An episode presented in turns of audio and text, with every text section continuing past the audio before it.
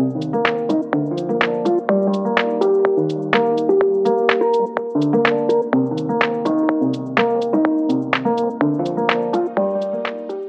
wunderschönen guten Abend, guten Morgen oder äh, welche Tageszeit auch immer gerade ist, wenn ihr das auch immer hört.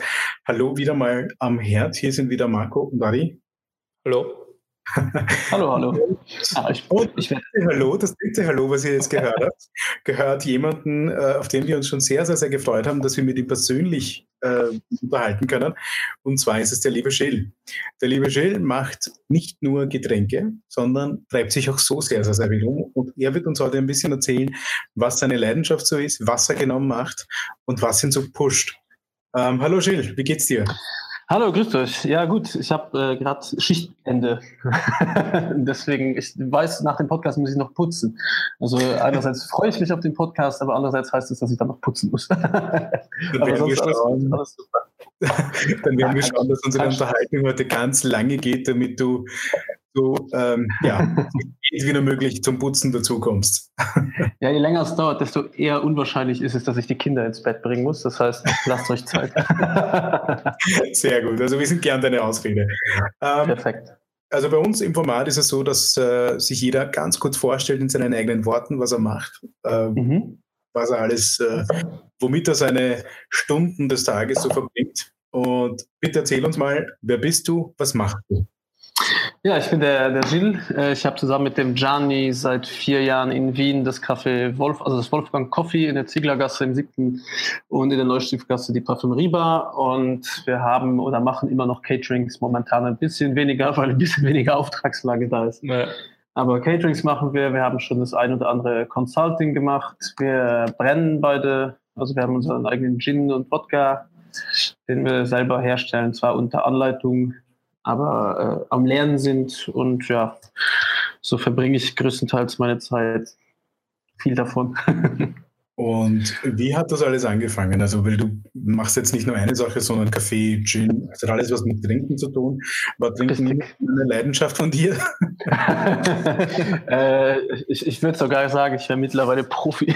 Nein, Spaß. Es war schon immer, also es, es, hat, es, hat, es war Zufall. Es hat äh, nach dem Studium angefangen zu arbeiten und immer wenn ich Job gewechselt habe, also immer, ist gut gesagt, zweimal zwischen den Jobwechseln, habe ich Gastro gemacht und ja, das war dann irgendwie relativ schnell klar, dass mir das taugt. Und dann kamen die Caterings hinzu. Das war ein Zufallsprodukt. Also wir wurden nur gefragt, ob wir bei einem Freund in einem Kleidergeschäft hier in Wien, ein Textilgeschäft, äh, für einen Launch von irgendeinem Produkt, schießt mich tot. Ich glaube, es waren Rucksäcke, ich weiß es aber nicht, äh, die Bar machen wollen, weil die hatten immer Freibier und haben gesagt, hey, mach's doch einfach ein paar Drinks. Ihr macht das so gerne. Und dann lief das erstaunlich gut und am gleichen Abend haben uns mehrere Storebesitzer aus Wien angesprochen, ob wir bei ihnen auch ein Catering machen können, ein Event und ob sie eine Visitenkarte haben können. Und äh, das weiß ich noch. Ich glaube, am ersten habe ich es auf einer Serviette, war meine Visitenkarte, wo ich meine Nummer draufgeschrieben habe. Äh, und dann haben wir die Firma gegründet und dann wurde das eigentlich zum Hauptjob. Also wir haben alle noch 40 Stunden gearbeitet und haben dann noch nebenher die Caterings gemacht. Das war irgendwie ein völlig wahnsinniges Jahr, was Schlaf anging. Und dann haben wir uns entschieden, eine Bar aufzusperren und das Café ist dann auch dazugekommen durch Zufall. Da wurden wir auch irgendwie gefragt. Das war jetzt nicht unser Target. Und ja, jetzt sind wir schon vier Jahre dabei. Was hast du studiert? Erziehungswissenschaften und Politik in Innsbruck und dann in äh, Wien habe ich Human Rights angefangen, aber nie beendet. St stünde noch offen, aber ich glaube, das wird es nicht mehr spielen. Und du, du warst ja mal der Geschäftsführer vom, vom Liebling, oder? Ist das Richtig, ja. Wie, das war alles vor, war das während der Catering-Zeit oder? Na, das war davor. Das war so zwischen einem, äh, zwischen einem Jobwechsel. Ich habe mir gedacht, bevor ich jetzt zum AMS gehe, ich irgendwo Kellnern. Und dann war dieser Posten irgendwie nach ein paar Wochen wurde der frei und es hatte niemand Bock drauf. Und dann habe ich gesagt, hey, ist lack of compet also lack of Erfahrung, aber ich weiß, dass ich kompetent bin oder habe es mal äh, versucht. Ja, ich habe mir gesagt, wenn ihr, bevor ihr niemand nimmt, gibt es mir mal ein paar Wochen. Ich fuchse mich da ein bisschen rein und das habe ich dann eine Zeit lang gemacht und dann kam das erste Kind und dann habe ich wieder gedacht, ah nein, ich muss wieder Sozialarbeit machen, war dann bei der Suchthilfe und da hat dann irgendwann mein Chef zu mir gesagt, hey, entweder schläfst du bevor du zur Arbeit kommst, oder du machst Caterings, aber nicht mehr beides. und dann, ja. Schlaf wird so überbewertet. Ja, ist richtig. Mit zwei Kindern kann ich da noch ein Lied davon singen. Und ja, dann habe ich mich äh, komplett für die Gastro entschieden. Ja, mache ich immer noch. Was hast du, was war so das größte Learning, was du im Liebling mitgenommen hast? Oder was war so die Challenges dort, wenn du sagst, du hast keine Erfahrung gehabt? Das, also Challenge Nummer eins war natürlich aus dem Team, aus, also quasi als Kellner oder mit dem Team zu sein, auf einmal Vorgesetzter zu sein. Das war natürlich ein großes Learning, was aber im Endeffekt, glaube ich, ganz gut gelaufen ist. Es haben zwar ein, zwei Leute gekündigt, aber eher, weil ich glaube, die wussten, dass ich weiß, wie sie arbeiten und was alles abends nicht boniert wird. Oh. Und da wusste ich natürlich, ja. Ähm, oh, das hören wahrscheinlich viele Leute. Wir verraten hier keine Namen. äh, nee, glaub, ja, passiert ja bei allen anderen, außer bei unseren Läden, wird das ja manchmal gemacht. Äh, und das war ein, ein Learning und das zweite Learning war tatsächlich, das, wie das Verhältnis von Chef zu Geschäftsführer zu Team sein kann, wie es sein soll und wie es auf keinen Fall sein soll. Also ich habe eigentlich in den Stationen, die ich gemacht habe, bevor ich selbstständig war, viel dazugelernt, wie man es nicht machen soll oder quasi habe mittlerweile aber auch manchmal ein besseres Verständnis dafür, wie es ist, Chef zu sein weil da viele Mythen um diese Chefs sein und über was man dann schlussendlich verdient, weil man sieht ja quasi als Angestellter abends die Umsätze und denkt sich, boah, ey, die machen nichts und verdienen Arsch voll Geld.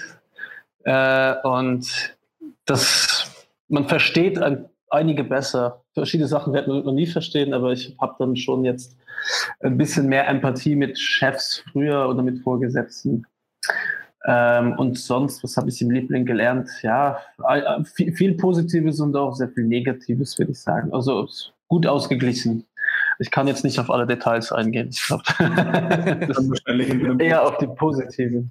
Na, positiv habe ich im Liebling tatsächlich gelernt, wie wichtig die, die Optik ist und das Gefühl während dem, während dem Dienst, was also quasi von Licht über Musik, über äh, Blumen am Tisch, was auch immer es war, habe ich gemerkt, wie man damit spielen kann. Und ich habe dann irgendwann auch schnell gemerkt, wer wann arbeitet, warum die Umsätze nicht so gut sind wie bei anderen. Und das war sehr, sehr viel. Also ich führe sehr viel auf Licht, Musik und Stimmung zurück. Natürlich ist der Service auch das, das A und O, aber es sind so kleine Faktoren, die, und das kann man irgendwie auch, glaube ich, niemand oder schwer den Leuten beibringen, wann, wie mhm. man Gäste abholt.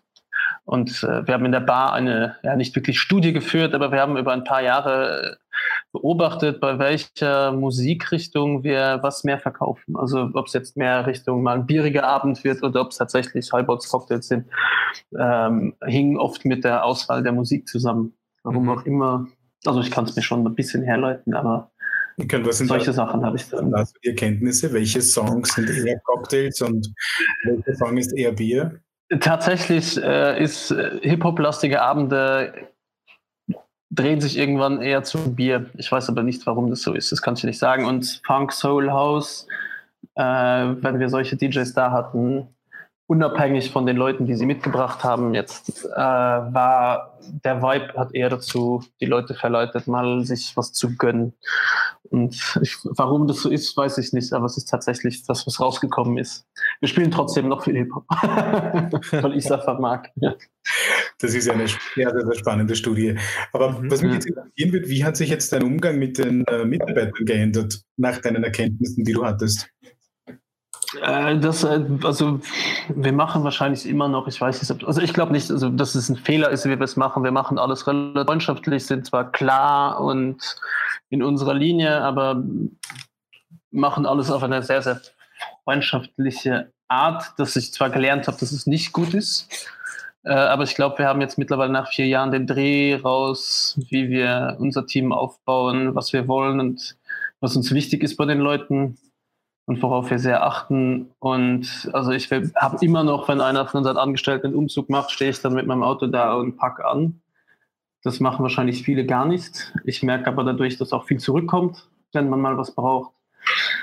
Ähm, aber ich glaube, dass dieser den Spagat mit freundlich sein und ähm, trotzdem einen, einen Ton finden, wo man sich treffen kann und wenn mal irgendwie auf gut Deutsch die Kacke am Dampfen ist, äh, wie man das dann vermittelt und kommuniziert. Ich glaube, das haben wir haben wir gut getroffen und das habe ich früher eben bei vielen Chefs gemerkt, dass es da eine Art und Weise gibt, die dazu, die Leute eher dazu verleitet, äh, keine Lust mehr auf die Arbeit zu haben oder mit einem hängenden Kopf arbeiten zu kommen. Und das ist etwas, was ich, wir haben immer ein recht kleines Team, aber was, was sehr gut harmoniert. Und ich merke auch schnell, wenn jemand diese Harmonie auseinanderbringt mittlerweile.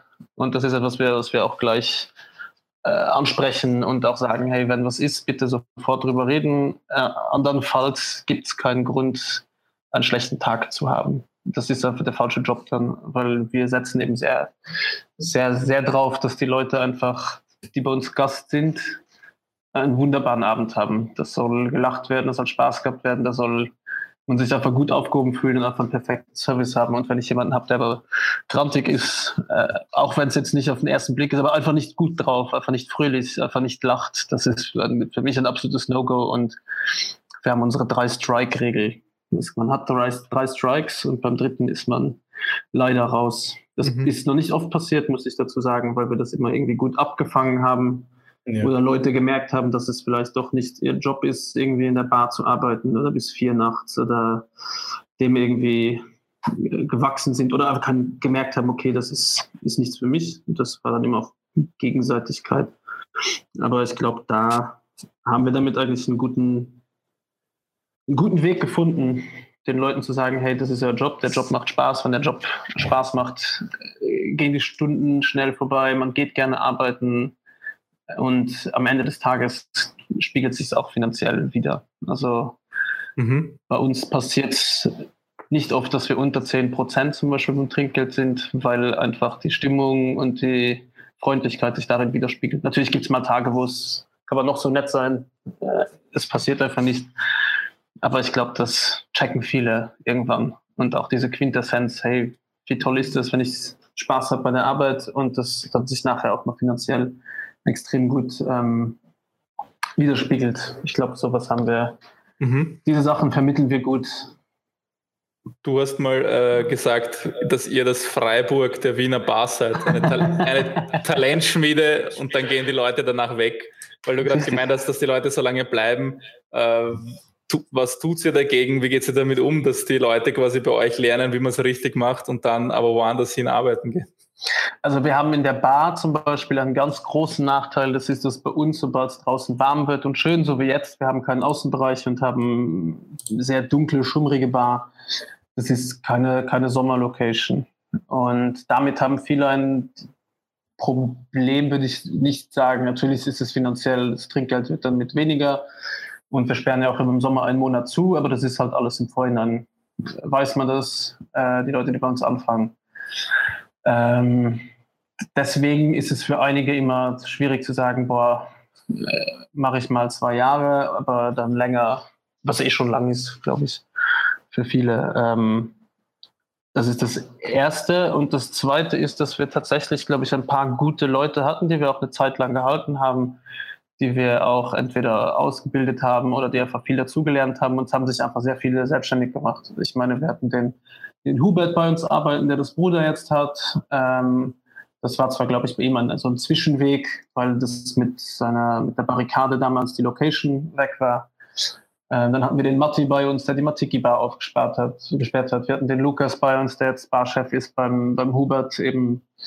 Ähm, und ja, so haben sich doch einige Leute bei uns eingefunden, wo es quasi dann der letzte Schritt zur Selbstständigkeit war.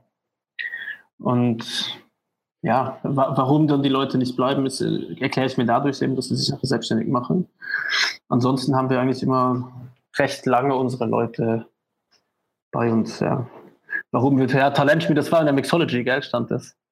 Da wurde ich mal interviewt. Ja, ja. Genau, genau. Ja, da wurde ich interviewt und ähm, ich habe, weil wir ein bisschen über, weil wir auch so Wettbewerbe ja manchmal organisieren für einen guten Zweck und äh, ich eben auch gesagt habe, ja, wir hatten den Valentin bei uns, der hat die Made in GSA gewonnen, Lukas wurde Zweiter, also wir haben dann immer schon gute Leute bei uns, die Kati hat mal ein Finale gewonnen.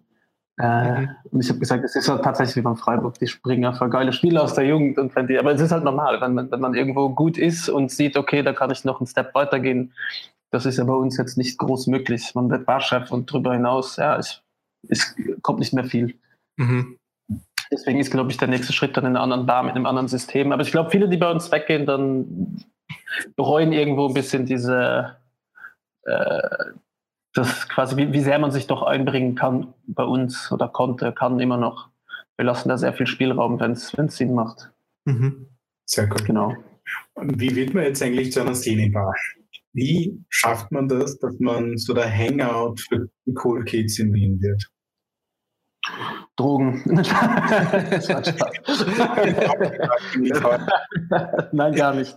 Äh, so da haben wir eine Zero, Zero Tolerance. Äh, also gut, natürlich, was, was überall draußen drin passiert, kann ich nicht immer.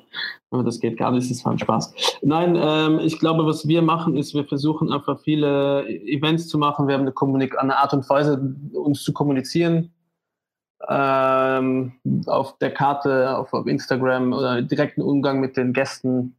Und wir verschaffen, glaube ich, eine sehr lockere Stimmung, die aber äh, mit, mit, also wir haben fancy Drinks, wir haben auch einen gewissen Kodex bei uns, was geht, was nicht geht. Also wir sind schon sehr, sehr bedacht darauf. Bei uns kriegt jeder seinen Shot zum, also einen Welcome-Shot. Es gibt äh, dauernd Wasser, sobald das Glas leer ist, ist äh, sage ich unserem Personal immer, da gibt es eben diese 30-Sekunden-Regel, binnen 30 Sekunden sollte der Gast Karte, Glas und Shot haben und sollte ankommen und kann den Abend genießen. Das ist mir zum Beispiel sehr, sehr wichtig.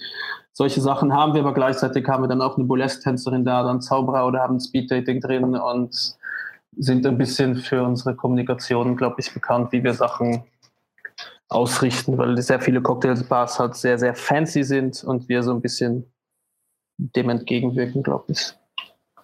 Und das ist, glaube ich, das Geheimnis. Und weil wir immer da sind, ist immer einer von uns da oder viel. Und das macht einfach den Unterschied. Da bleibt die Qualität hoch, die Leute motiviert. Und das ist halt dann mein Job, hinzukommen und wenn jemand einen schlechten Tag hat, den aufzupeppen, peppeln.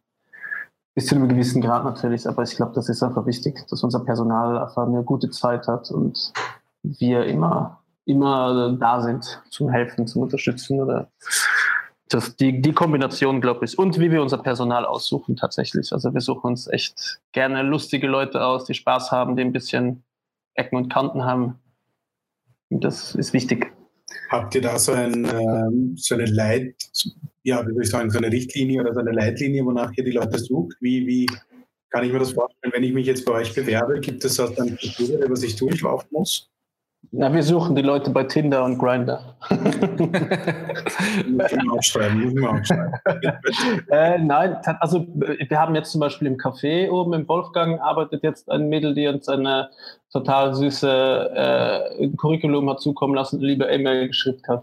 Und sowas schaue ich mir dann eher an wie ein weißes Blatt, wenn schon mal, wenn ich merke, dass schon irgendwie ein bisschen Ideenreichtum in der Bewerbung steckt.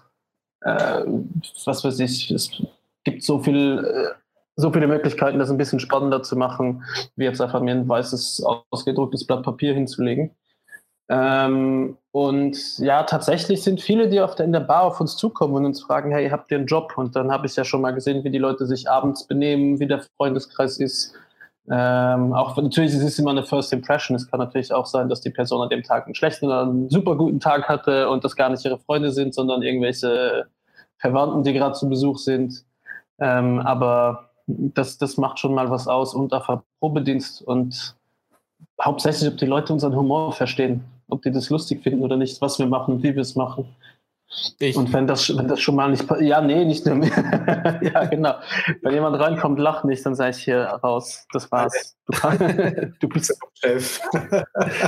Nein, aber es ist ja so generell, bei uns gibt es eben, der Welcome-Shot ist immer die Suppe des Tages zum Beispiel und sowas muss man dann ich kann das nicht einfach hinstellen und sagen, hier Suppe des Tages, sondern es gibt halt eine Art und Weise, wie wir sowas kommunizieren und mit ja. welchem äh, Spaß wir das machen. Und, und es kann auch zum Gast hingehen und sagen, so, hier ist die Karte, das ist der Drink des Monats, wenn ihr was braucht, bitte Bescheid sagen. Oder ich gehe halt hin und äh, kann in der genau der gleichen Zeit schon einfach einen besseren ersten Eindruck machen oder schauen, haben die überhaupt Bock mit uns zu reden oder so, wenn es ist es ein Date, halten wir uns da weg. Und sowas merkt man, glaube ich, schon beim ersten Dienst. Ich meine, dass du beim ersten Dienst nicht weißt, wo alle Gläser stehen, dass du nicht jedes Rezept auswendig kannst auf Anhieb und dass du äh, ein bisschen langsamer und aufgeregter bist, ist, ist klar. Aber wenn ich dann schon beim Gast irgendwie den Mund nicht aufkriege oder zu schüchtern bin oder vielleicht zu cool, äh, dann so kann man das, glaube ich, relativ schnell.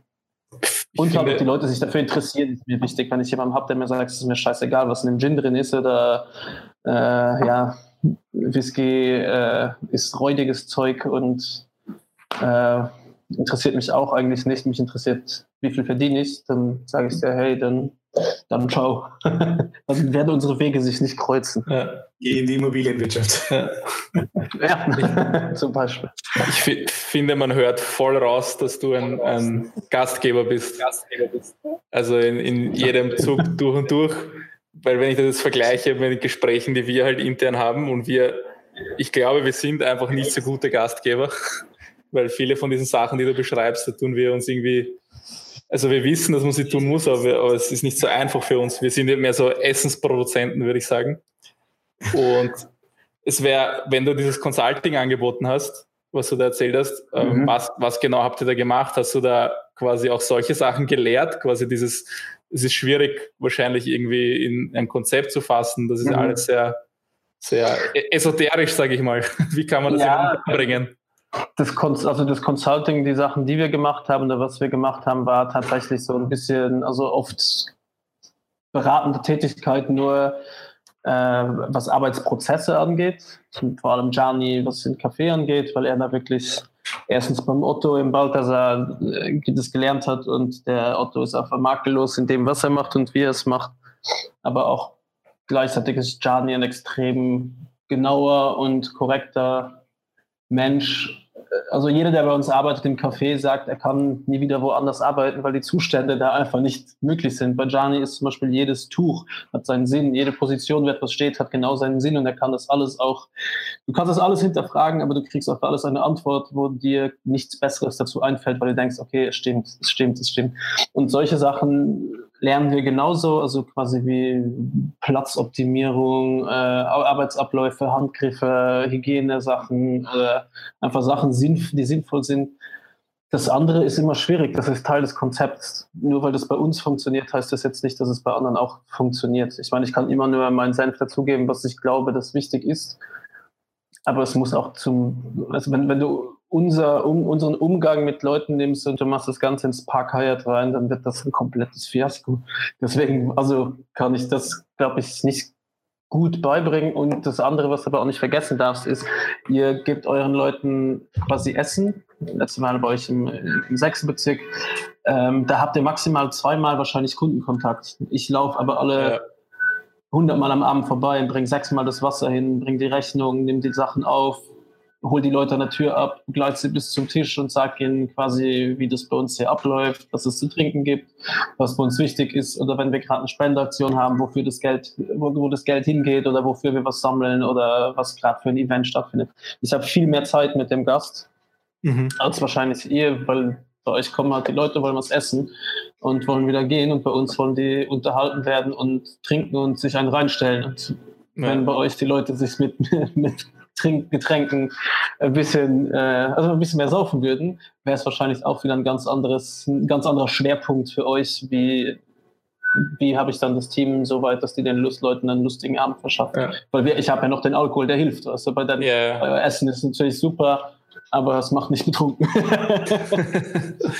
Denkst du, ist es auch personenabhängig, also dass einfach ihr quasi einen, einen gewissen Freundeskreis und Netzwerk habt und eure Mitarbeiter und dass da einfach viele Leute aus eurem Umfeld einfach gern zu euch kommen und es wäre jetzt scheißegal, ob es in der Parfümerie ist oder im Park Hyatt, wenn mhm. ihr dort eine Bar macht, kommen die dorthin.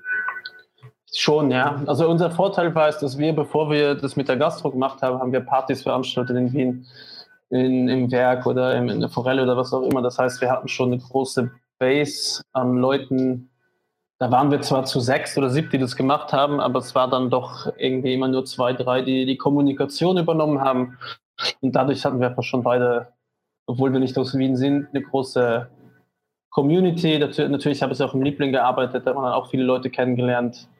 Äh, und Gianni im Balthasar, wo jeden Tag hunderte Leute sich Kaffee holen kommen. Also wir, wir haben nicht bei Null angefangen und hatten aber von Anfang an aber auch eine, eine Handschrift, mhm. Die, die, die, ja, die bleibt. Und ich glaube, deswegen äh, wird es wahrscheinlich auch, wenn es mal eine Schicht im Hyatt wäre, auch da lustig werden. Andererseits weiß ich auch nicht, ob unser Personal in den ersten geht. Also unser Personal, unsere, unsere Gäste uns aufsuchen würden, wenn wir im ersten sind. Das ist dann doch. Und ich weiß auch nicht, ob ich im ersten wollen. Also da will ich nicht sein wollen. Nicht, nicht meine Welt. Das ist eine klare Absage an das Barcayademias. ja. leider, leider, ihr Lieben, leider. Schau, Cocktails und Kaffee sind eigentlich doch konträre Dinge und sind ja beide sehr, sehr, sehr facettenreich und man kann unendlich viel über diese Themen lernen. Ähm, mhm. Schafft ihr das, in beiden so verdammt gut zu sein? Äh, also ich muss dazu sagen, Gianni ist verdammt gut im Kaffee machen und ich bin da, äh, ja, ich, ich mach's gut, auf jeden Fall, aber nicht so gut wie er und, und habe auch nicht diese die, die Sensorik, wenn es darum geht so arg wie er, aber ich kann dafür guten Kaffee machen, weil es mich auch interessiert und weil ich absolut kein Interesse daran habe, dass irgendjemand was Schlechtes bei uns kriegt und deswegen äh, wir uns da so dahinter fuchsen und das mit den Drinks, also das, das, das Paradoxe ist, dass ich überhaupt kein Cocktailtrinker bin. Ich trinke mal einen oder zwei, aber ich bin tatsächlich so ein Bier und ein Whisky oder ein Rum oder sowas ähm, eher aber mir macht es extrem viel Spaß, damit zu spielen und zu experimentieren und eine Karte zu schreiben und mir Sachen zu überlegen.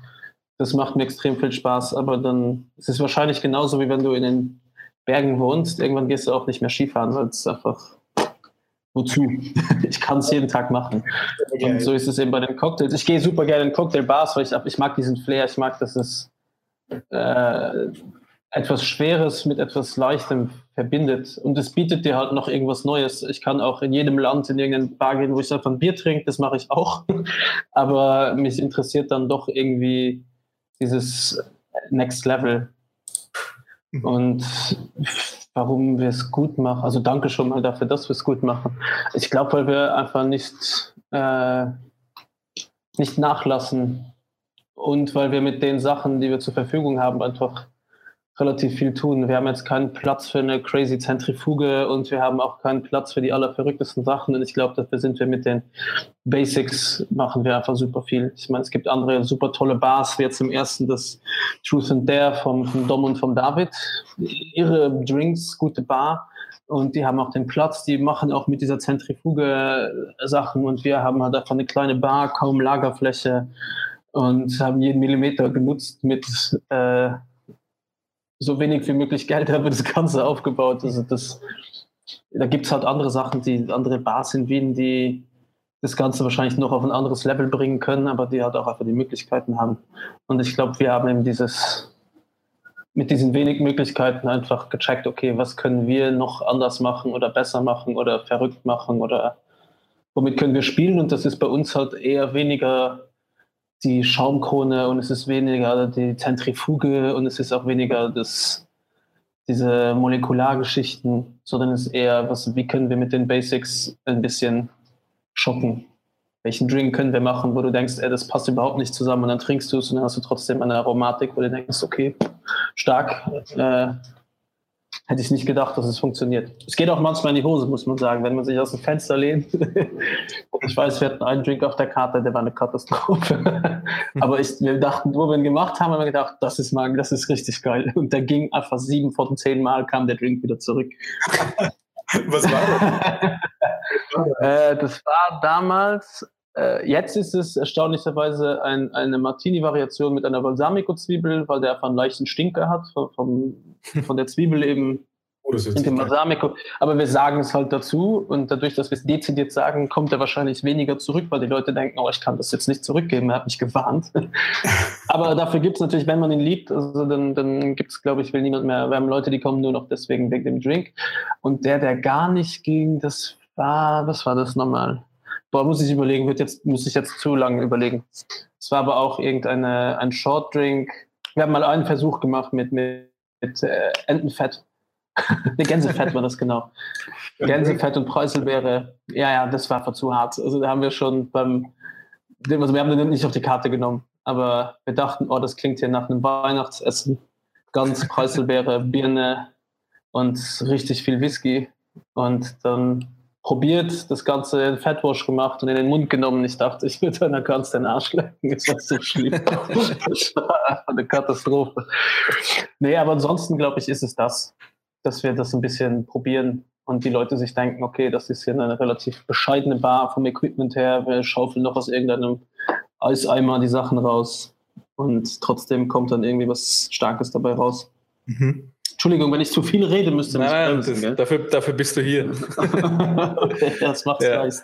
Ja, ja, also ähm, ich habe ich hab gehört, dass ihr jeden Sommer ein Redesign macht. Wie ist genau, das, also wie ist das leistbar? Schätzen eure Gäste das? Vor allem sagst du, hast du gleichzeitig gesagt, dass ihr minimalistischer werdet vom Jahr zu Jahr.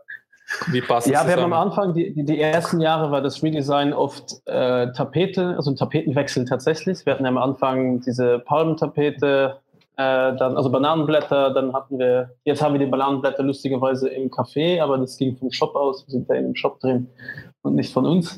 Dann hatten wir das Thema so ein bisschen mit eher in die äh, asiatische Richtung, mit Kirschblüten und alles und ein bisschen mehr in die Richtung rosa. Und jetzt haben wir es tatsächlich ganz dunkel runtergefahren mit ganz, ganz wenig äh, Deko.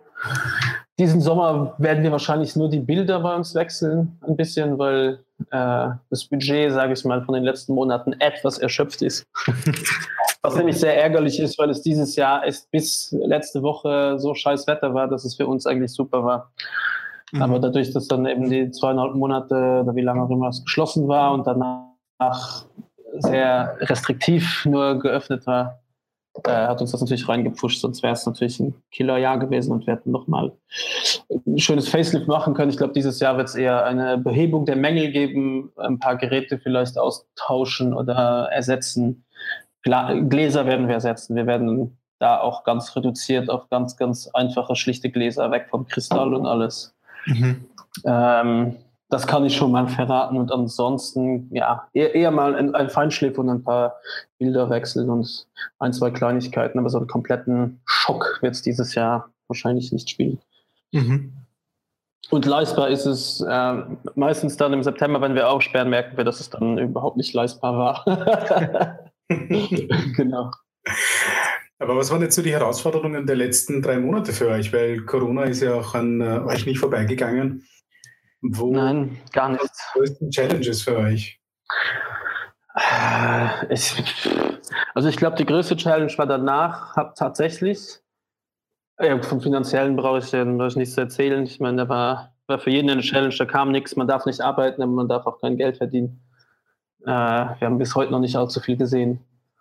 Ähm, die Challenge war mal am Anfang haben wir gleich geliefert. Wir waren ja der zweite Lieferservice in Wien gleich, also Cocktail-Lieferservice und Getränke.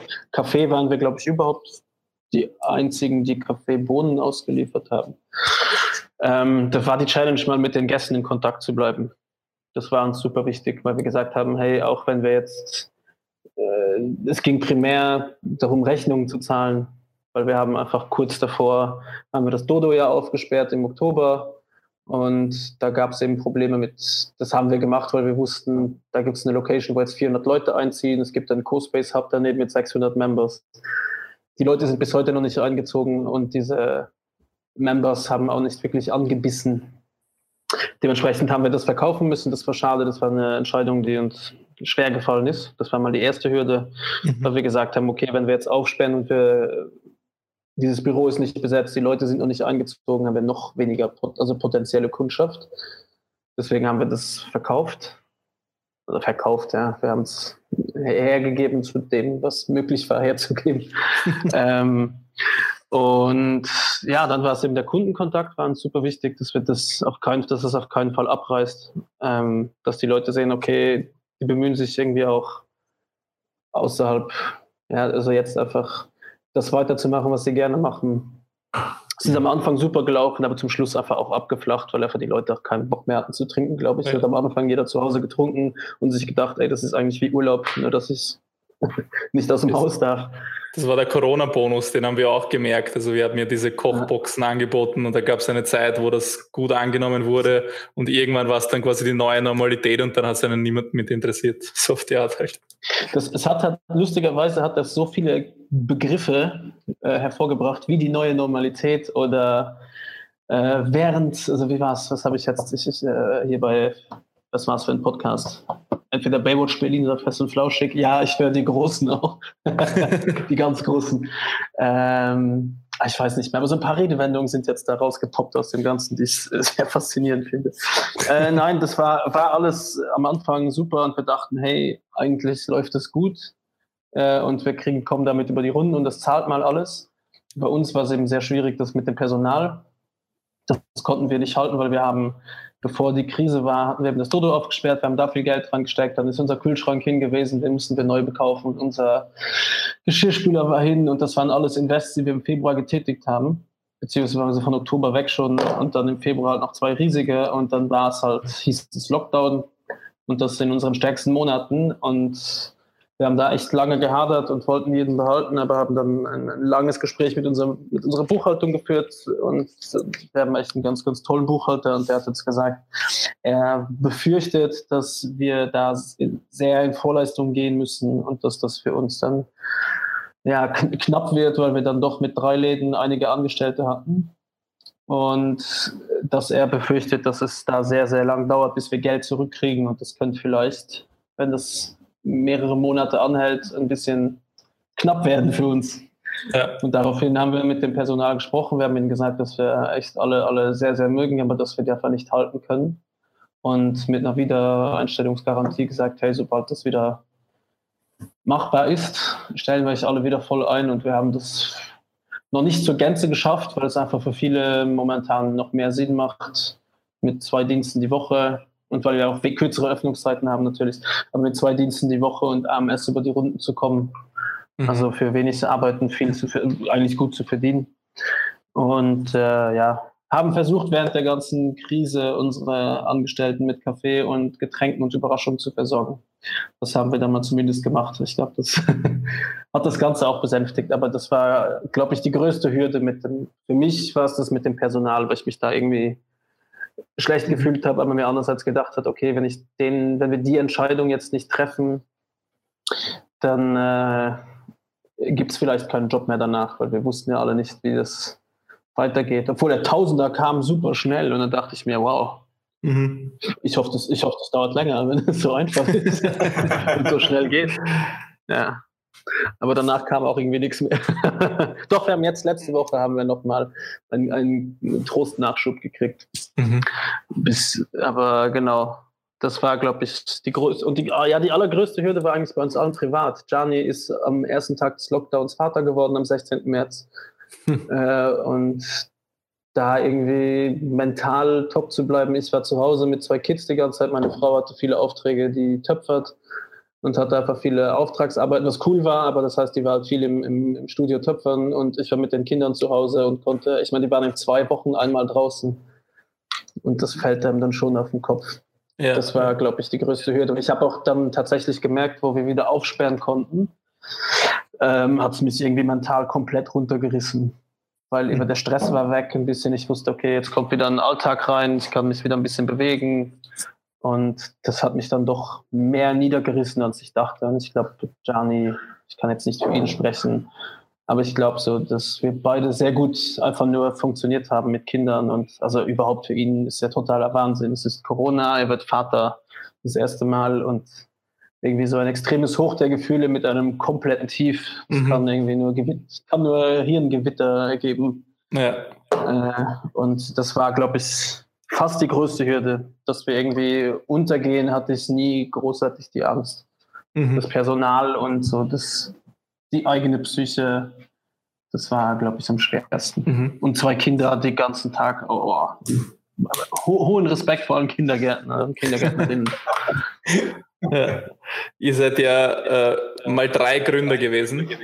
Genau. Wie läuft es in eurem Team? Gab es auch Streitigkeiten? Was, wie, wie schaut es da aus bei euch im Alltag?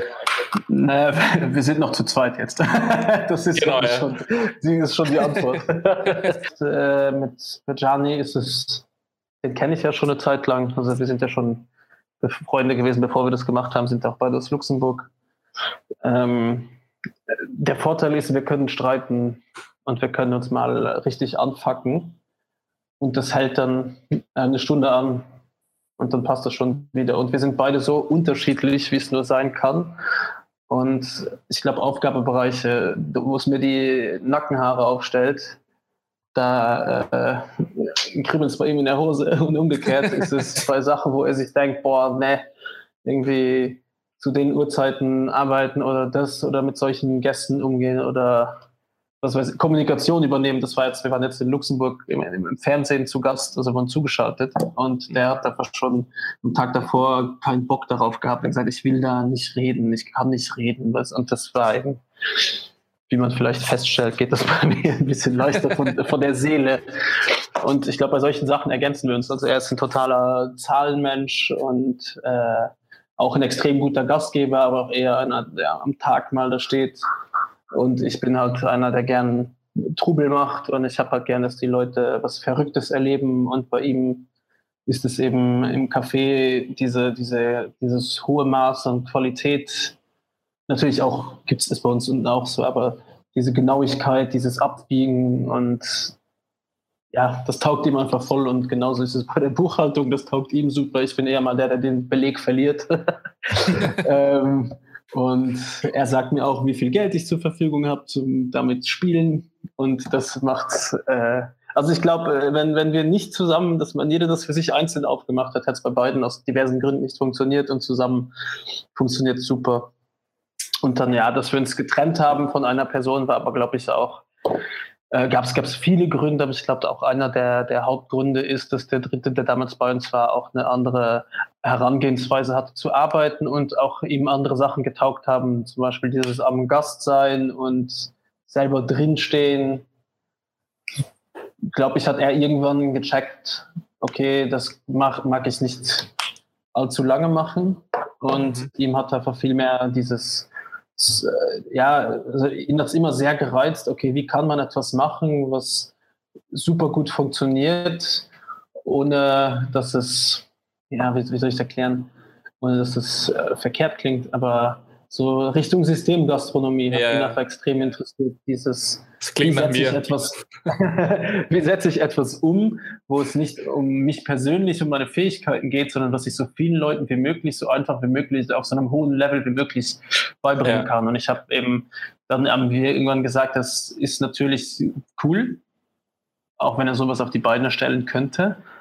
Ähm, aber es ist absolut nicht das, was wofür unsere beiden Leben stehen. Mhm. Und ich glaube, wir wären auch nie gewachsen, wenn er bei uns geblieben ist, wäre, weil wir das nächste, was wir aufsperren wollen würden, also wenn ich nochmal die Möglichkeit hätte, einen, einen, Laden aufzusperren, wäre das auch wieder etwas, was kleiner und persönlicher ist. Und äh, ich glaube, dahingehend war es dann irgendwann für uns alle klar, okay, in der Konstellation tun wir uns alle glaube ich, keinen Gefallen und es ist besser, wir ziehen einfach jetzt die Handbremse und können noch irgendwie gute Freunde sein, weil ich glaube, das zerstört dann doch einige Freundschaften stark, mhm. wenn man das nicht früh genug erkennt. Und ich merke das jetzt auch zum Beispiel bei mir, bei Gianni, dass wir einfach dickste Freunde sind, aber dann privat man dann doch manchmal irgendwie jemand anderen um sich hat, dass es dann auch taugt, weil wir einfach uns beide sehr schwer tun, nicht zu arbeiten. Und wenn wir uns dann privat sehen, ist halt auch eher mal und wenn es so Kleinigkeiten sind wie, hey, Dienstag arbeitet die und die Person und da müssen wir dran denken, dass wir das und das noch machen. Ja. Und ja, das ist einerseits sehr, sehr schade. Andererseits, ähm, ja, ist es gut, wenn wir den Cut privat so ein bisschen haben manchmal. Äh, also unsere Frauen sind eh beste Freundinnen, von dem her kommen wir nie, kommen wir nie voneinander weg. Aber ich glaube, für uns tut es dann auch manchmal gut, sozusagen, boah, jetzt mal eine Woche nicht zusammen auf Urlaub fahren und einmal einen Abend nicht zusammen dauernd hängen. Weil wir in der Arbeit halt auch viel haben. Ja, das ist bei uns genau dasselbe, Matthias und mir, weil ich kenne Matthias auch schon ewig, sind Jugendfreunde. Und man muss sagen, durch die Arbeit, ähm, wir verbringen extrem viel Zeit durch die Arbeit miteinander, aber sobald irgendwie Freizeit ist, gibt es oft so Phasen, wo man einfach ewig nichts hört voneinander, weil ich auch denke, mhm. ich will einfach nicht mit der Arbeit in Kontakt kommen. Ja. Das ist gleich auch so, es ist echt wichtig, auch wenn du wie gesagt hast, es ist schade, weil man dann irgendwie auch gewisse Sachen nicht mehr macht wie früher. Aber mhm. andererseits ist es auch extrem belastend, weil vielleicht hat der andere gerade Bock, über das Thema zu reden, über die Arbeit. Und ich denke mir dann im Moment nur, boah, ich will gerade echt nichts hören davon.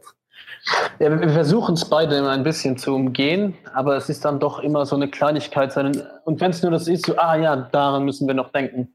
Ja. Nur das Aussprechen allein ist schon so, ja, stimmt, fuck. Und dann ist es schon wieder ja. Ein, ein, ein, Arbeitsgespräch. Aber ja, also ich, was mir ein bisschen fehlt, ist so dieses zusammen auf Urlaub fahren. Das äh, gab es dann früher immer und jetzt muss halt einer hier sein, immer. Und Stimmt. das ist schade. So letztes Jahr war er mit, äh, mit seiner Freundin und mit meiner Frau und meinen Kindern ähm, zusammen auf, auf Korsika und ich bin hier gesessen und habe mir auch gedacht, hatte so ein Scheiß.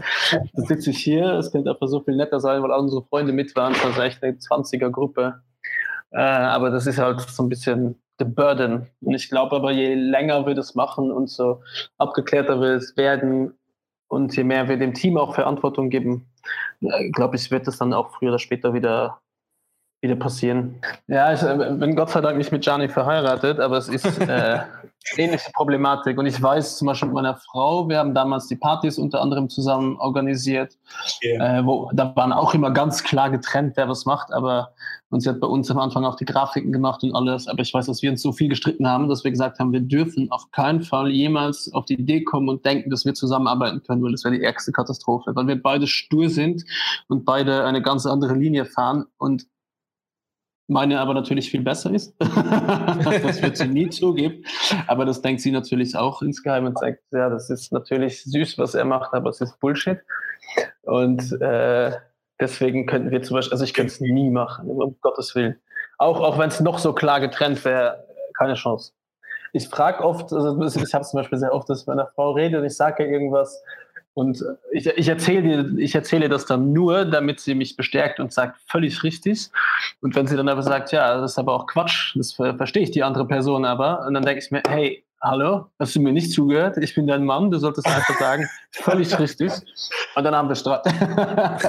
das passiert so oft. Und dann äh, sage ich dann immer am Ende dann zu, ja, aber du hast ja auch keine Ahnung, weil du hast ja keine Bar. das ist dann immer das finale Argument, bevor wir uns kurz äh, aus den Zimmern entfernen und dann wieder dann doch zusammen ein Gläschen Wein trinken. Aber das, deswegen, zum Beispiel meiner Frau könnte ich, glaube ich, nie im Leben arbeiten, so toll sie auch ist, falls sie das irgendwann hören sollte. Hallo Berit. ich entschuldige mich jetzt schon.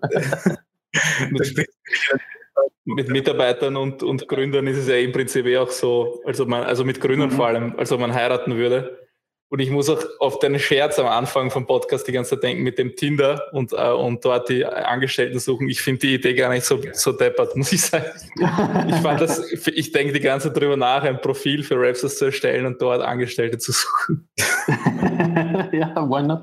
Aber es ist, ich, ich finde sowas auch äh, tatsächlich nicht uninteressant, dass du, dass es, es müsste so eine Plattform geben tatsächlich, wo du gute Leute rekrutieren kannst. Ich weiß noch nicht genau, wie man das machen kann, aber ähm, so, sowas sollte es irgendwie geben. Und das ja. gibt es leider viel zu selten, muss ich sagen.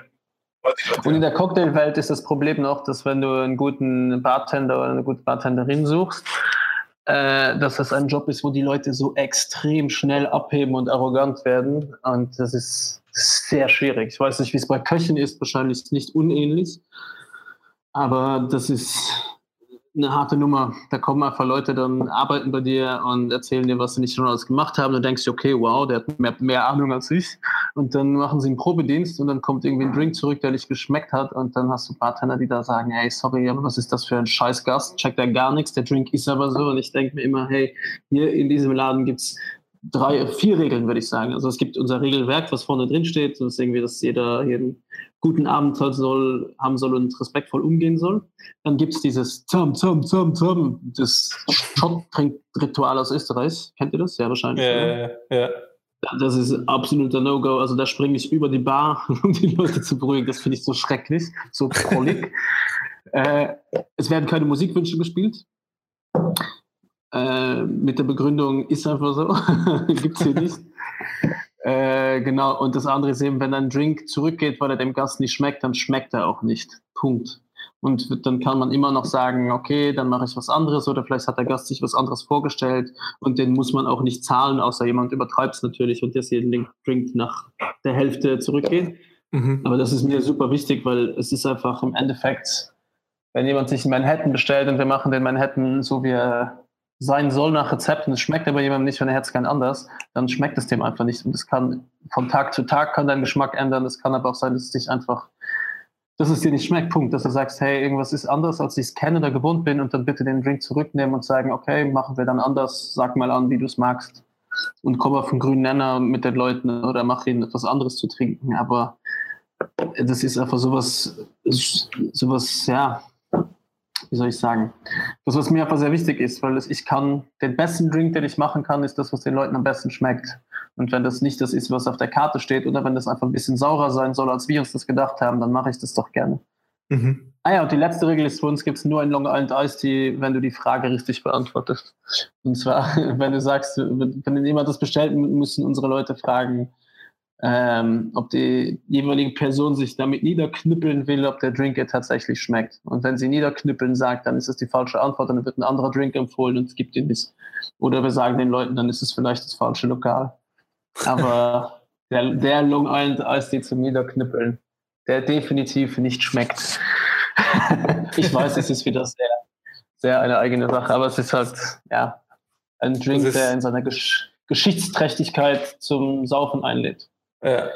Und das sind, wir sind kein Lokal, wo man sich niederknüppelt, sondern wir sind ein Lokal, wo man gerne gut trinkt und auch gerne viel, aber in dem Maße, dass man noch mit erhobenem Haupt und guter Laune rausgehen kann, ohne zu stürzen. Weil das ist ja gefährlich bei uns, wenn man fällt, kommt der 13a und man ist weg. das ist ja genau bei uns vor der Tür vorbei. Das ist übrigens immer noch meine größte, meine allergrößte Angst, dass jemand mal besoffen rausfliegt und dass ein Taxi, weil die dürfen da ja mit 50 fahren, das abräumt. Und ich glaube definitiv, dass es da keine Bad Publicity, in dem Fall ist Bad Publicity, da gibt es ja. keinen Drumherum. Ja. Deswegen. Erzähl mal, wie läuft denn ein normaler, unter Anführungszeichen, normaler Arbeitstag bei dir? Vom Aufstehen bis Schlafen gehen. Wann stehst du auf? Hast du ein Morgenritual? Ähm, machst du Yoga? Ähm, wie schaut's aus? Ich stehe auf, um, wenn meine Kinder aufstehen, das ist meistens um sechs, steht der Kleine auf. Dann schleppe ich meinen müden, kaputten Körper die Treppen runter, weil der ist äh, ein, Stockwerk drunter und versuche in den Treppen nicht zu stürzen, weil mir meistens meine Knie wehtun. Ich, ich habe leider einen ziemlich ledierten, ledierte Gelenke, warum auch immer. Äh, dann trinke ich normalerweise gleich ein Kutsu Kutsu. Aus, kennt ihr das? Dieses Bindemittel aus der japanischen Küche. Und danach Flohsamenschalen, weil das gut für den Bauch ist, habe ich mir mal sagen lassen. Auf jeden Fall habe ich seitdem keine Bauchprobleme. Äh, dann bringe ich mal die Kinder fertig, bringe sie, meine Frau bringt den einen meistens in den einen Kindergarten, nicht in den anderen. Ab August sind sie Gott sei Dank im gleichen dann. Dann gehe ich meistens, hole ich mir einen Kaffee, wenn ich nicht selber schon Dienst habe. Also das ist der Fall gesetzt, dass ich in der Bar arbeite oder Spätdienst im Café habe. Wenn ich Frühdienst habe, bin ich natürlich, stehe ich auf und ich fahre ins Café mache meinen Dienst mit bestem Wissen und Gewissen im Café und wenn es in der Bar ist, mache ich, versuche ich mein, mir ein, zwei Stunden für mich frei zu schaufeln, also ich kann entweder Sport machen oder bleib zu Hause oder mache halt irgendwie Social Media Kram oder bin halt am Grübeln und Überlegen, treffe oft Leute von der Industrie, obwohl das jetzt immer weniger ist, weil wir ein bisschen weg sind von der Industrie und mehr selber machen. Und dann, wenn ich um 16 Uhr nicht arbeite, hole ich die Kinder wieder ab, klatsche mich oft mit meiner Frau ab. An einem freien Tag hat sie normal, also wenn ich frei habe, ist sie normalerweise, gibt sie Kurse und geht töpfern und umgekehrt. Und wenn ich in der Bar arbeite, fange ich immer an. Zweiter Dienst ist bei uns in dem Fall um 19 Uhr jetzt um 21 Uhr bis zum Schluss. Und das war es ungefähr. Dann fahre ich meistens nach Hause. Ich versuche immer mit dem Rad momentan zu fahren, weil es dann doch ein bisschen entspannt. Ich fahre selten Uber, weil ich immer abends dafür zu geizig bin. und ich wohne nicht so weit weg. Also 20 Minuten zu Fuß oder 10 Minuten Rad. Und ja, versuche so viel wie möglich Zeit mit den Kids zu verbringen, versuche so viel wie möglich Zeit mir freizuschaufeln. Äh, dadurch, dass wir beide selbstständig sind und so entgegengesetzt arbeiten, versuche ich immer alle zwei Wochen, versuchen wir so eine Date Night hinkriegen, wo es dann mittlerweile nur maximal einen Drink in der Bar gibt, weil ich, wenn ich da sitze, auch irgendwie anfange zu arbeiten. Ich kann da nicht ruhig sitzen. und so schaut der Tag eigentlich aus. Also ich, wie gesagt, so viel wie möglich Sport machen. Ich, meine Frau kocht extrem gerne, ich koche auch gerne, aber es momentan kommen sehr, sehr wenig dazu. Mhm. Und mit zwei Kids ist es halt auch, wenn ich die allein habe, dann äh, kann ich da nicht groß aufkochen. Äh, ja, das, das ja, cool. war's. Ich versuche, meine, also meine Eltern sind ja aus Luxemburg, dass ich da irgendwie ein, zwei Mal im Monat dazu komme, die anzurufen mit Kamera, mit den Kiddies. Und ja, ich habe leider tausend und eine Hobby, also großes, großes Hobby ist Chopper fahren. Und wenn wer einen alten Chopper hat, eine alte Harley, weiß, dass die Dinger eigentlich 90 Prozent kaputt sind und aus Schrott bestehen. Dementsprechend bin ich auch noch irgendwie, wenn ich mal abends frei habe und die Kinder schlafen, gehe ich in die Werkstatt, die ich mit ein paar Freunden habe und bastel darum. Ich gehe gern Tennis spielen, ich bin auch ein Snobby, der golft, aber leider viel zu selten und viel zu schlecht, weil ich sehr nervös werde bei dem Sport. Das, der macht mich richtig fertig. Wirklich? ja, es gibt, oh, es gibt keinen Sport, der dich, der dich näher an den Wahnsinn. Du spielst einfach, du hast es endlich geschafft, dass dieser Scheißball gerade ausfliegt und du, hast, du denkst, du hättest den Trick raus und dann gehst du das nächste Mal spielen und der Ball, du triffst ihn nicht mal oder der fliegt nach links oder nach rechts und es macht alles keinen Sinn. Deswegen ist es ein extrem nervenaufreibender Sport, aber es ist cool, weil du einfach zu viert rumlatschen kannst und einfach drei, vier Stunden spazieren gehst und deine Ruhe hast. das mag ich. Aber wie gesagt, ich gehe sehr selten, aber es, ist, es macht dann Spaß. Ja. Früher, früher war es eben noch sehr viel. Habe ich Kampfsport gemacht, aber ich habe leider schon einige OPs hinter mir. Und ja, so, so sieht es ungefähr aus. Das ist jetzt nicht spektakulär, es ist aber sehr viel. Also ich, wir leben privat, lebe ich mit meiner Frau sehr nach Kalender. Also alles, es gibt die Regel, was nicht im Kalender steht, das zählt nicht. Das gibt ja. nicht.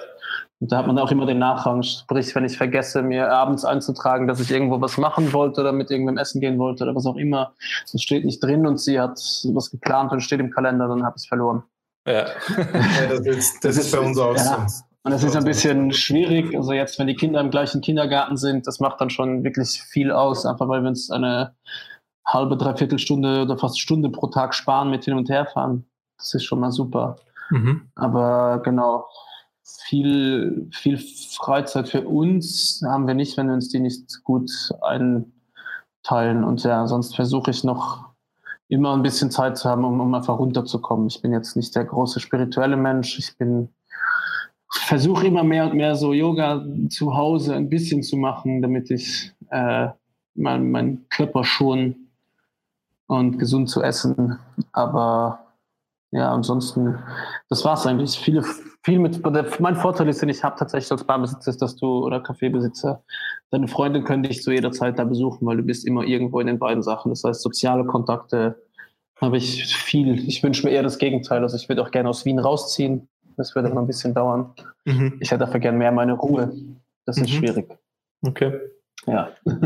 was, was sind denn deine drei Top-Empfehlungen in Wien essen zu gehen oder in deinem Fall vielleicht trinken? Ich kann dir beides.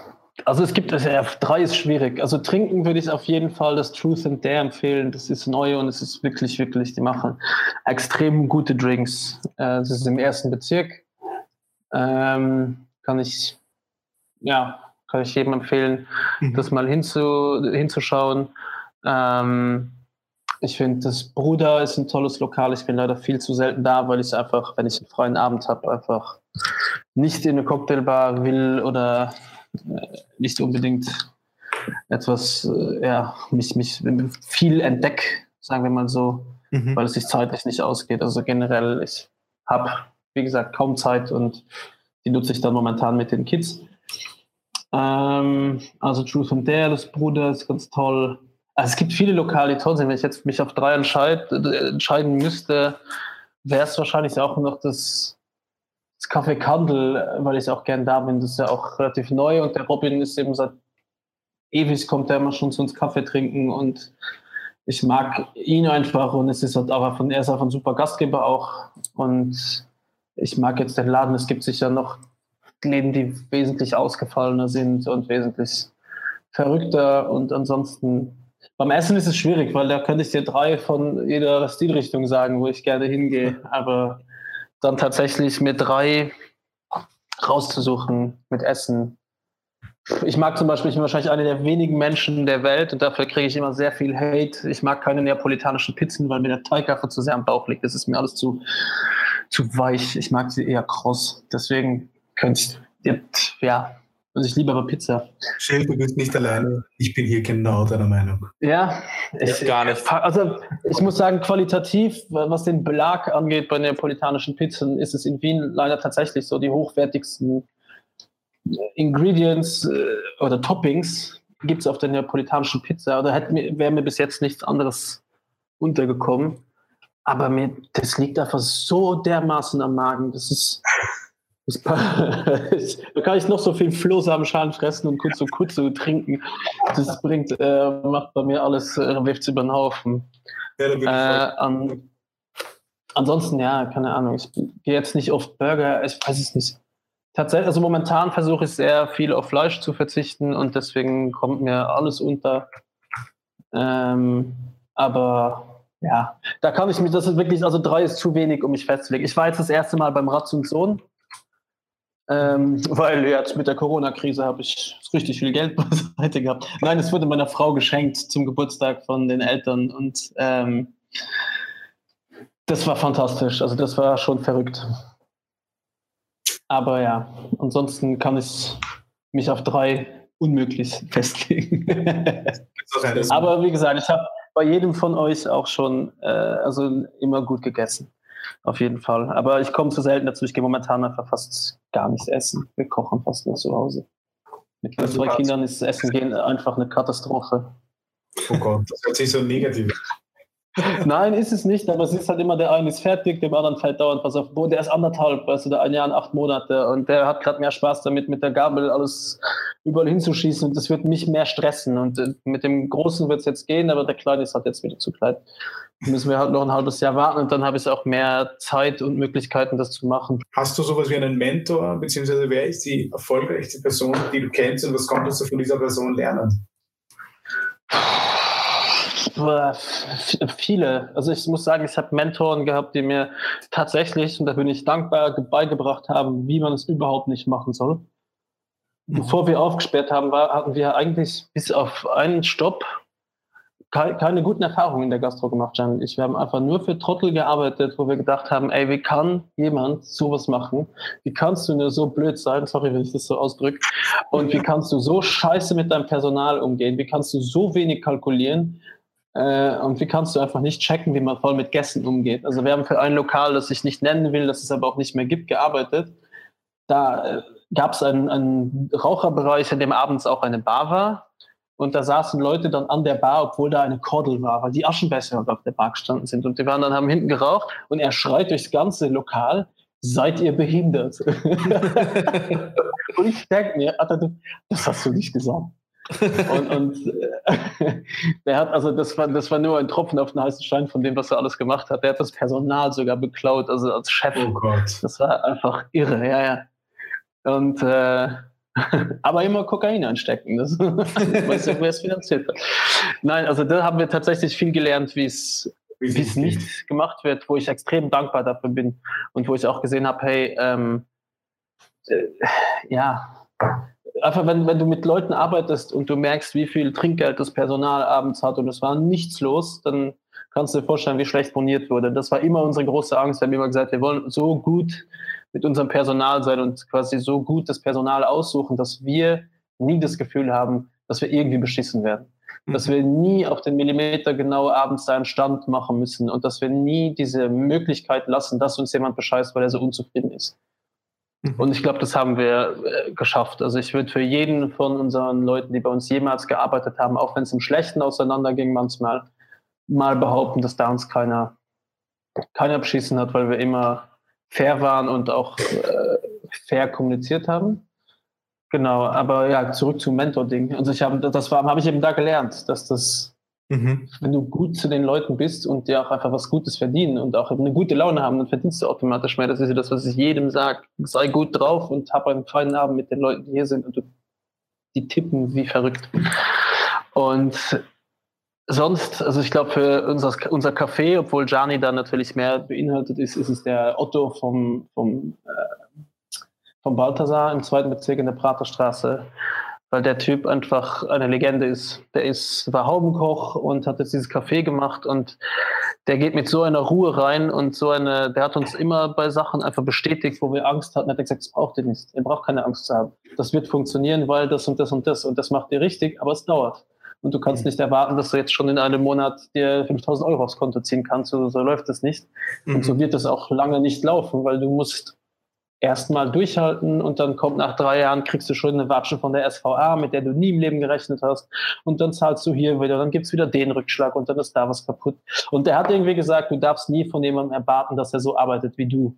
Und das mhm. fand ich immer so ein Satz, den wir uns heute noch äh, oft, wo wir dann immer sagen, ja, aber warum kriegt die Person es nicht so hin? Und dann sagen wir, ja, okay, es ist einfach nicht ihr Laden und sie wird auch nie so arbeiten, wie wir es ja. zu 100 Prozent gern hätten. Und ich glaube, diese 100 Prozent nicht als Ziel zu haben, ist schon mal wichtig. Und das war mal der, der Mentor fürs Café auf jeden Fall, weil der uns so viel beigebracht hat, so viel unterstützt hat, so viele Connections weitergegeben hat.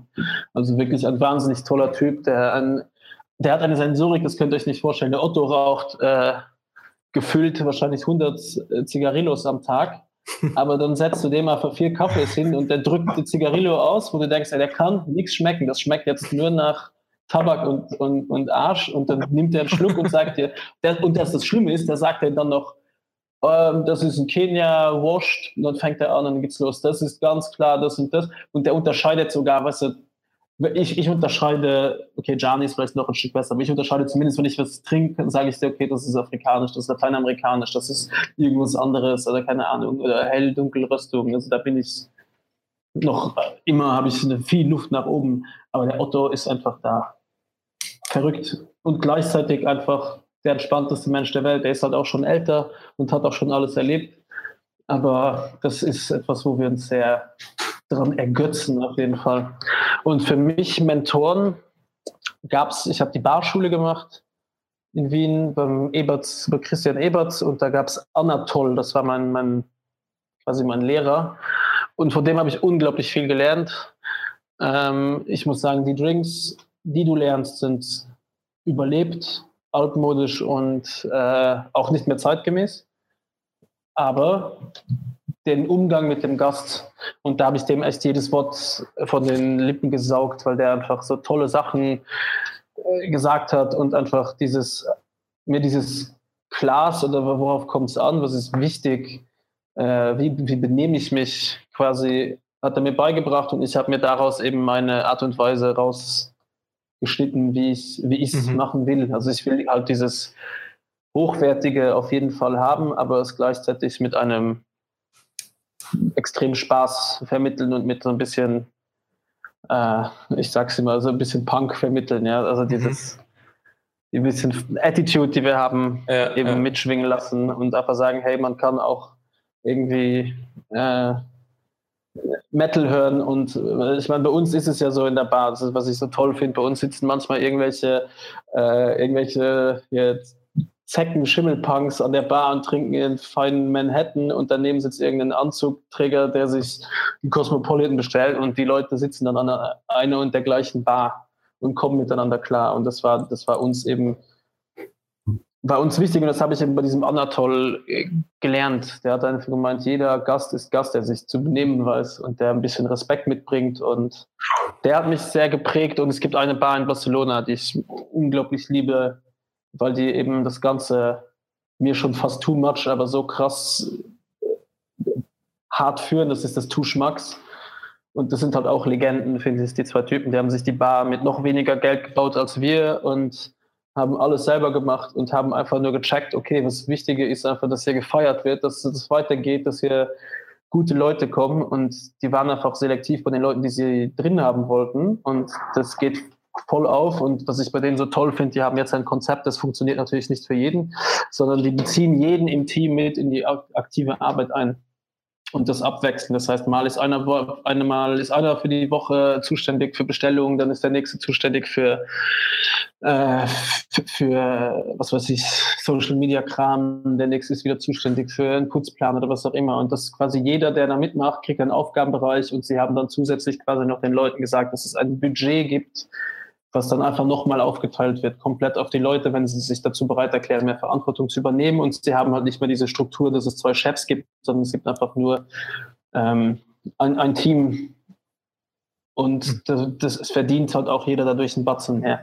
Und mhm. die sind halt super, ja, sehr Vorreiter. Die waren auch in den Top 50 Bars weltweit jetzt. Und definitiv nicht, weil es die schönste Bar ist, in der du sitzt und definitiv auch nicht, weil du die geilsten Getränke isst, sondern weil es einfach einfach jeden Tag da abgeht, egal wann du da bist, ist es einfach so eine unpackbar gute Stimmung und so eine Leichtigkeit mit guten Drinks und das, da schaue ich auch viel hin. Also ich muss sagen, die inspirieren mich auch sehr, das weiterzumachen, wie wir sind und auch was wir machen, weil wir haben in der Bar auch immer relativ auf unsere Kommunikation, wie wir Sachen sagen, geschissen und uns sind uns da treu geblieben. Wir hatten ja mal in ein Riesenskandal um uns, weil wir uns da positioniert haben politisch. Da war komplett die Hölle los. Und äh, genau, und das haben wir von denen abgeschaut. Also ich würde sagen, das sind ja Mentoren nicht, aber coole, cool, dass es auch noch andere Bars gibt, die das machen wie wir. Und dann eben der Anatol, dieser, dieser mhm. Lehrer und der Otto. Ich glaube, das sind die drei, die uns, ja, ja. uns da begleiten. Ja.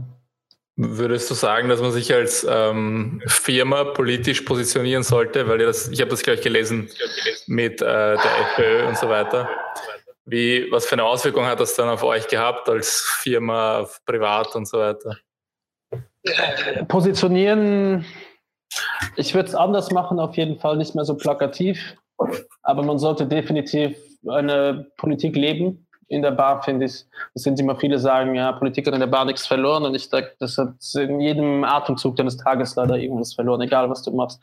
Und egal welche Entscheidung du triffst, es ist immer auch ein Teil davon, deine Art und Weise, wie du lebst, deine Philosophie. Und die ist dann, läuft am Ende des Tages in einen Trichter, wo auch die Politik sehr viel mit innehält und unsere Art und Weise, wie wir diese Bar führen, eben das, diese Gleichberechtigung und den Respekt und das Miteinander ist, steht definitiv hier in Österreich im Gegensatz zu dem, was hier gelebt wird, ganz oft.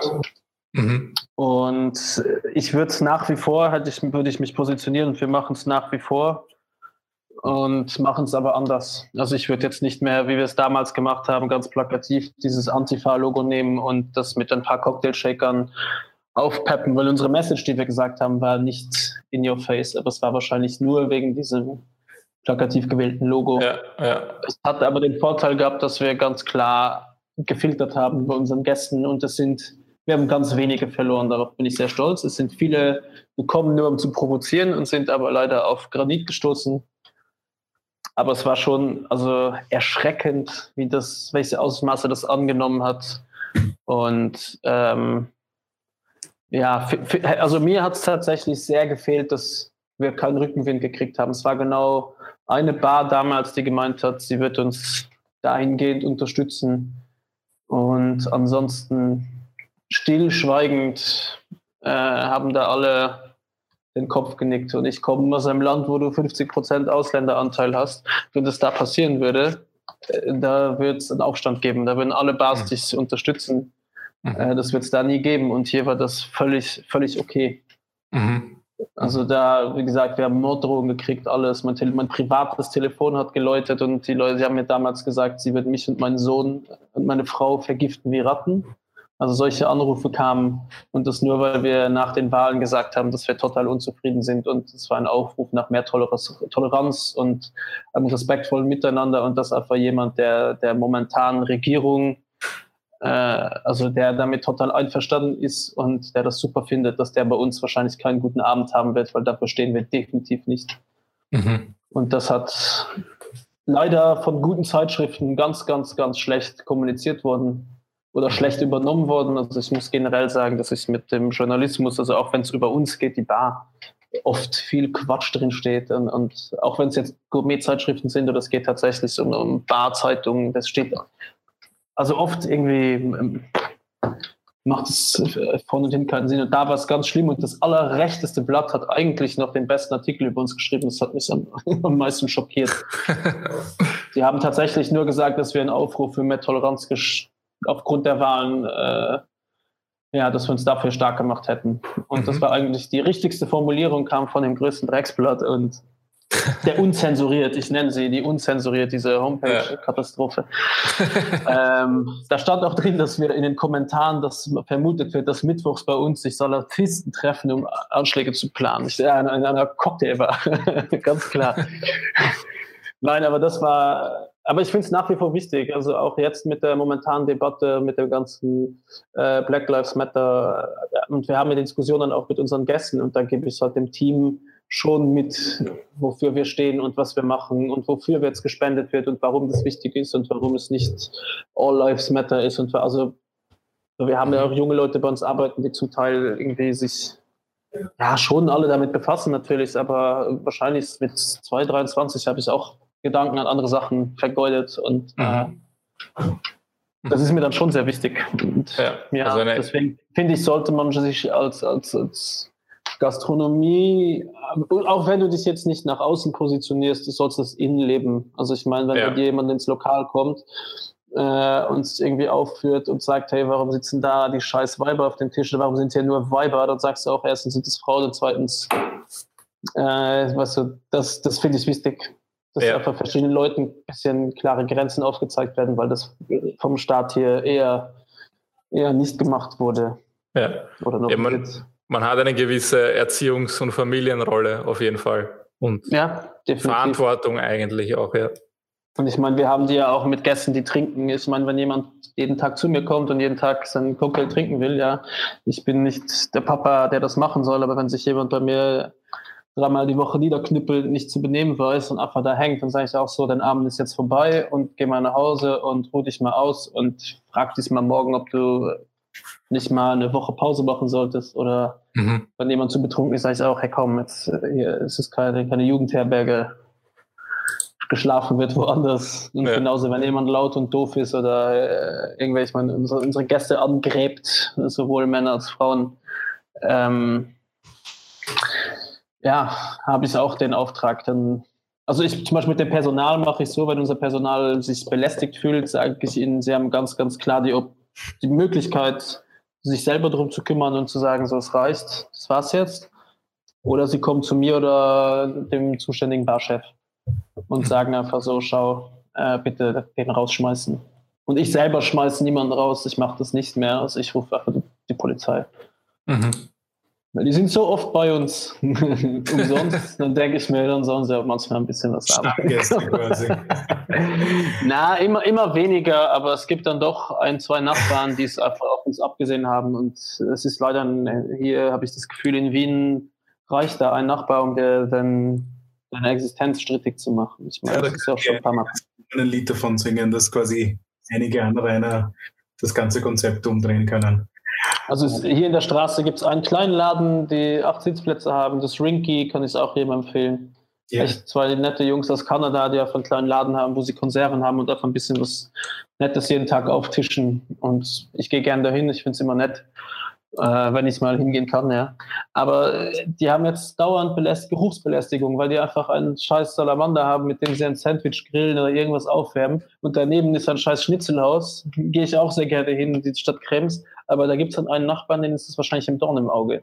Wo ich mir denke, Alter, du hast ein fucking Lokal, wo jeden Tag hunderte Schnitzel gebraten werden. Und es riecht hier immer nach Schnitzel. Und wenn dann daneben ein Lokal ist, die mal ein eine Roastbeef da irgendwie aufwärmen wollen und da eine Kanäle in die Pfanne hauen, dann geh bitte, scheiß dich jetzt nicht an. Aber es reicht, dass die das jetzt nicht mehr machen dürfen.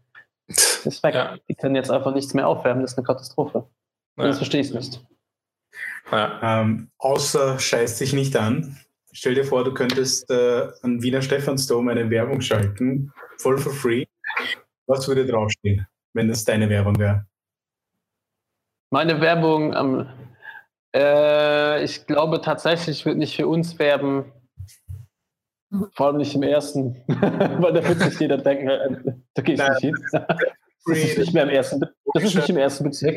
Äh, also muss es ein Spruch von, von mir sein, ansonsten würde ich die Werbung tatsächlich für eine NGO hergeben, wo ich wüsste, das, das, das lassen wir. Wo, wo, jetzt nicht tatsächlich plakativ irgendwie, finde ich immer ganz schlimm, ein kleines schwarzes Kind mit einem dicken Bauch und, und Fliegen vor den Augen drauf ist, sondern äh, irgendetwas, wo ich sage, hey, das ist äh, eine NGO, also sorry, wenn das jetzt so salopp klingt, aber mich schockiert das immer, weil ich weiß, ich komme aus einem Dorf in Luxemburg, wo an Weihnachten in der Kirche immer noch eine, eine Figur ist, so eine kleine schwarze Figur ist, äh, die mit dem Kopf wackelt. Mit so richtig plakativ, schwarze Figur mit roten Lippen, also katastrophal. Ja. Also sowas würde ich, da würde ich mir echt eine NGO aussuchen, wo ich sagen würde, hey, das wäre cool, wenn die was machen. Vielleicht auch eine, die ein bisschen provoziert, sehr gerne. Das liegt mir nahe. Aber ähm, ja, das, das würde ich hinmachen. Und wenn, wenn das nicht als Antwort gilt, dann äh, würde ich vielleicht äh, einfach nur riesig groß über den Stephansdom die, Parf die Parfümerie, because why not? Fände ich, fänd ich auch lustig. Irgendwie sowas. Ja. Ja. Kurz bündig, einfach nur weiße Buchstaben auf schwarzem Hintergrund. Sehr cool. Oder, oder, oder vielleicht äh, eine, oh, ich würde eine NGO, wenn es auf dem Stephansdom wäre, würde ich tatsächlich eine NGO auswählen, die sich äh, mit, mit Kindesmissbrauch äh, auseinandersetzt, mit vielleicht ein paar dokumentierten Fällen aus der Kirche, um da so ein bisschen wow. einen kleinen, einen kleinen äh, Seitenhieb zu versetzen. Das ist so richtig tiefsinnig. ja, naja, man muss, wenn ihr mir die Gelegenheit gibt, dann muss ich das ja auch sogar ja. ausnutzen. Das ist auf so vielen Ebenen so richtig gut getroffen. genau. Ja, ich glaube, das wär's. Weil, wie Sehr gesagt, cool. ich glaube nicht, dass für ein Lokal im siebten am Stephansdom die Notwendigkeit wäre. Vor allem, jetzt stell dir mal vor, das funktioniert. Wir haben einfach nur die paar Sitzplätze. Das wäre ziemlich enttäuschend, wenn alle kommen würden und sagen, oh scheiße, hier ist ja nie Platz. Ja. Einsteinbewertung. Ja. ja. so. Was ist die beste Investition, die man unter 500 Euro tätigen sollte als Gastro-Startup? Als Gastro-Startup? Oder halt als Bar oder keine ja. Ahnung. Aus deiner Sicht, was sollte man unter 500 ich wollt, Euro? Ich wollte wollt sagen, unter 500 Euro kriegst du leider keinen guten Geschirrspüler, aber ein guter Geschirrspüler ist das allerbeste. Wir, haben, wir, haben, wir, sind drei Jahre mit dem gleichen Schrottding gefahren, was wir uns am Anfang. Und ich schwöre, wir haben so viel Geld da reingesteckt, um das zu reparieren, aber weil es auf kurzfristig immer mehr Sinn gemacht hat. Und jetzt haben wir uns echt einen, einen ordentlichen Geschirrspüler gekauft und es ist ein Traum. Der reinigt sich von allein. Das Ding ist einfach Geil. ein Hammer.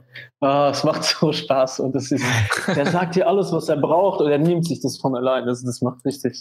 Das ist so wie ein kleiner, ein, ein kleiner Tamagotchi, habe ich das Gefühl. Ich muss dem nur manchmal ein bisschen Salz geben und dann, ah, ist herrlich. Unter 500 Euro in der Gastro. Boah. Dadurch, dass deine äh, spezifisch war, bekommst du ein Budget. Du darfst dir einen Geschirrspüler kaufen.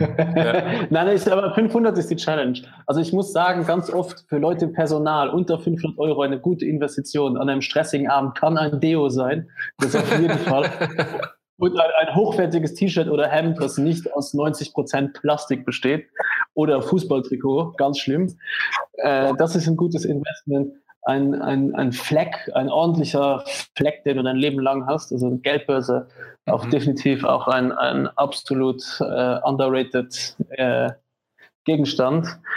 Ansonsten unter 500 Euro, also ich finde für jedes, wenn es ein Startup ist, eine geile, hochwertige Visitenkarte, bin ich großer Fan.